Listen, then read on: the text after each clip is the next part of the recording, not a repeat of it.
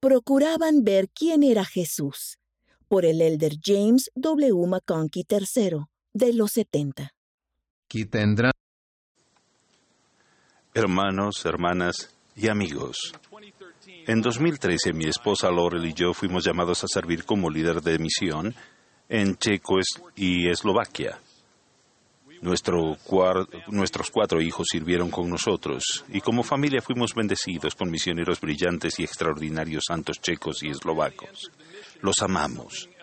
Cuando nuestra familia entró en el campo misional, nos acompañó algo que enseñó el elder Joseph B. Whitlin.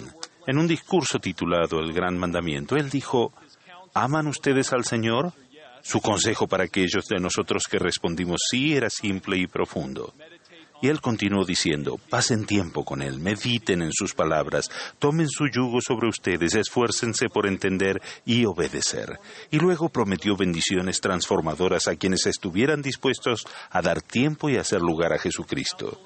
Nosotros tomamos muy a pecho el consejo del Elder Whitlin y la promesa eh, que nos hizo. Junto con nuestros misioneros pasamos nuestro tiempo estudiando Mateo, Marcos, Lucas y Juan del Nuevo Testamento y, Testamento y Tercer Nefi del Libro de Mormón. Al final de cada reunión nos encontrábamos de nuevo con lo que llamábamos los cinco evangelios, leyendo, analizando, considerando, aprendiendo más y más sobre Jesús. Para mí, para Lord y nuestros misioneros, pasar tiempo con Jesús en las Escrituras lo cambió todo. Logramos mayor aprecio por Él, por quién era Él y por lo más importante, qué era importante para Él. Lo entendimos, consideramos juntos cómo enseñaba, lo que enseñaba, las maneras que demostraba amor, lo que hacía para bendecir y servir, sus milagros, cómo relacionaba, eh, reaccionaba él ante la traición, cómo escuchaba, cómo resolvía conflictos en el mundo en el que vivía, sus parábolas, cómo fomentaba la unidad y la bondad, su capacidad para perdonar, para sanar, sus sermones, oraciones, su sacrificio expiatorio, su resurrección y su evangelio. A menudo nos sentimos como Saqueo, el pequeño de estatura, corriendo a subirnos en un árbol sicómoro mientras Jesús paseaba por Jericó, porque tal como Lucas lo describió, procuramos ver quién era Jesús. No era el Jesús que nosotros queríamos o esperábamos que fuera, sino más bien era aquel Jesús como en verdad fue y es. Tal como el Elder Whitlin había prometido, aprendimos de una manera muy real que el Evangelio de Jesucristo es un Evangelio de transformación. Nos toma como hombres y mujeres terrenales y nos refina para ser hombres y mujeres para las eternidades. Aquellos fueron días especiales cuando realmente creímos que ninguna cosa es imposible para Dios. Las tardes sagradas de Praga, Bratislava, Bruno, en que sentíamos el poder y la realidad de Jesús continúan haciendo eco en nuestras vidas, en las vidas de todos nosotros. Con frecuencia estudiamos Marcos eh, capítulo 2 versículos del 1 al 12. Ese relato es contundente, me gustaría leer parte y luego compartirlo del modo en que he llegado a entenderlo después de estudiarlo y analizarlo de manera exhaustiva con nuestros misioneros y otras personas. Dice, y entró Jesús otra vez en Capernaum después de algunos días y se oyó que estaba en casa. Y de inmediato se reunieron muchos, tantos que ya no cabían ni aun en la puerta. Y él les predicaba la palabra. Entonces vinieron a él unos trayendo un paralítico que era cargado entre cuatro, y como no podían acercarse a él a causa del gentío, destaparon el techo de donde él estaba y haciendo una abertura bajaron el lecho en que yacía el paralítico. Y al ver Jesús la fe de ellos, dijo al paralítico, Hijo, tus pecados te son perdonados. Después de hablar con algunos de la multitud, Jesús mira al hombre paralítico y lo sana físicamente diciendo, A ti te digo, levántate y toma tu lecho y vete a tu casa.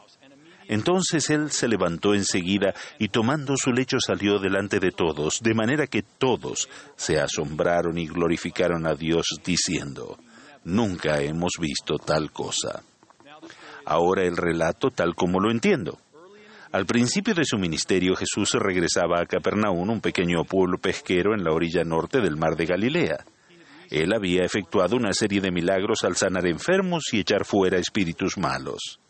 Ansiosos los del pueblo se congregaron en la casa en la cual se rumoreaba que él se alojaría, para escucharlo y tener contacto con él.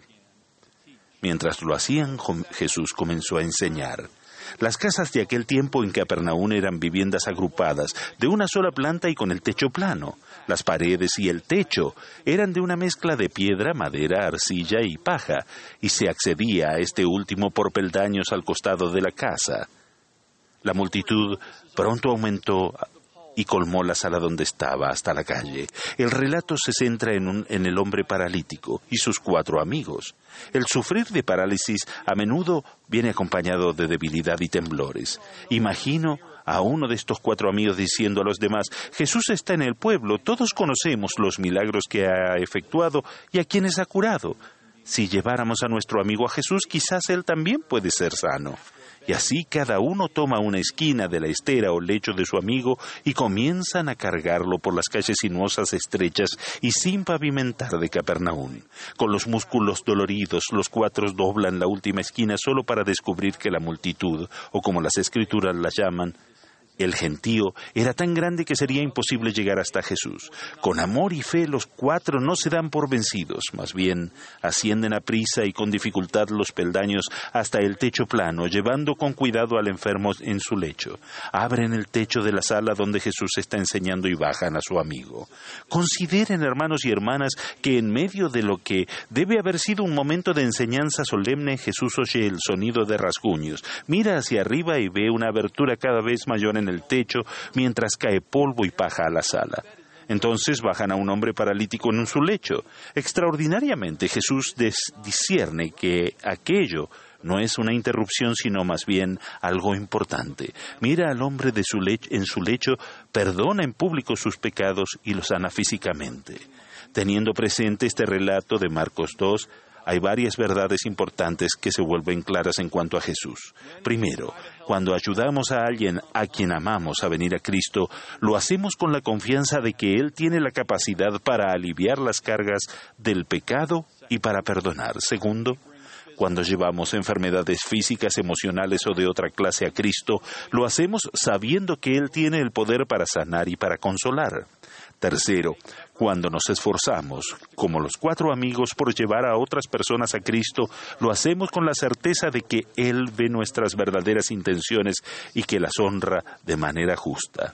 Recuerden, la abertura en el techo interrumpió la enseñanza de Jesús, pero en lugar de reprender o rechazar a los cuatro que hicieron la abertura e interrumpieron, las escrituras nos dicen Jesús vio la fe de ellos. Quienes presenciaron el milagro se maravillaron y glorificaron a Dios que había dado tal potestad a los hombres. Hermanos y hermanas, permítanme concluir con dos observaciones más. Ya sea como misioneros, hermanos o hermanas ministrantes, presidentas de la Sociedad de Socorro, obispos, maestros, padres, hermanos o amigos, todos estamos consagrados como discípulos santos de los últimos días a la obra de traer a otras personas a Cristo. Por lo tanto, las cualidades que demostraron los cuatro amigos merecen considerarse e imitarse. Fueron audaces, flexibles, resilientes, creativos, versátiles, esperanzados, determinados, fieles, optimistas, humildes y perseverantes. Además, los cuatro amigos destacan la importancia espiritual de la sociabilidad y de la hermandad. Para llevar a su amigo a Cristo, cada uno de los cuatro debía sostener su esquina correspondiente del lecho. Si alguno se soltaba, las cosas se hubieran puesto difíciles. Si dos hubieran dado por vencido, la tarea hubiera sido imposible. Cada uno de nosotros tiene una función que desempeñar en el reino de Dios. Al cumplir con nuestra función y hacer nuestra parte, sostenemos nuestra esquina, ya sea en Argentina, en Vietnam, Accra o Brisbane, una rama, un barrio, una familia, un compañerismo de misioneros. Cada uno de nosotros tiene una esquina que sostener. Al hacerlo, si lo deseamos, el Señor nos bendice a todos. Al ver la fe de ellos, Él también verá la nuestra y nos bendecirá como pueblo. En diferentes ocasiones he llevado la esquina de algún lecho y en otras ocasiones me han llevado a mí. Parte del poder de este extraordinario relato de Jesús es que nos recuerda cuánto nos necesitamos unos a otros como hermanos y hermanas para venir a Cristo y ser transformados. Esas son algunas de las cosas que he aprendido al pasar tiempo con Jesús en Marcos 2. Que Dios nos conceda ser capaces de sostener nuestra esquina, que no desmayemos, que no temamos, sino que seamos firmes en nuestra fe y determinados en nuestra labor para lograr los propósitos del Señor. Testifico que Jesús vive, que Él nos conoce y que Él tiene el poder para sanar, para transformar y para perdonar. En el nombre de Jesucristo. Amén.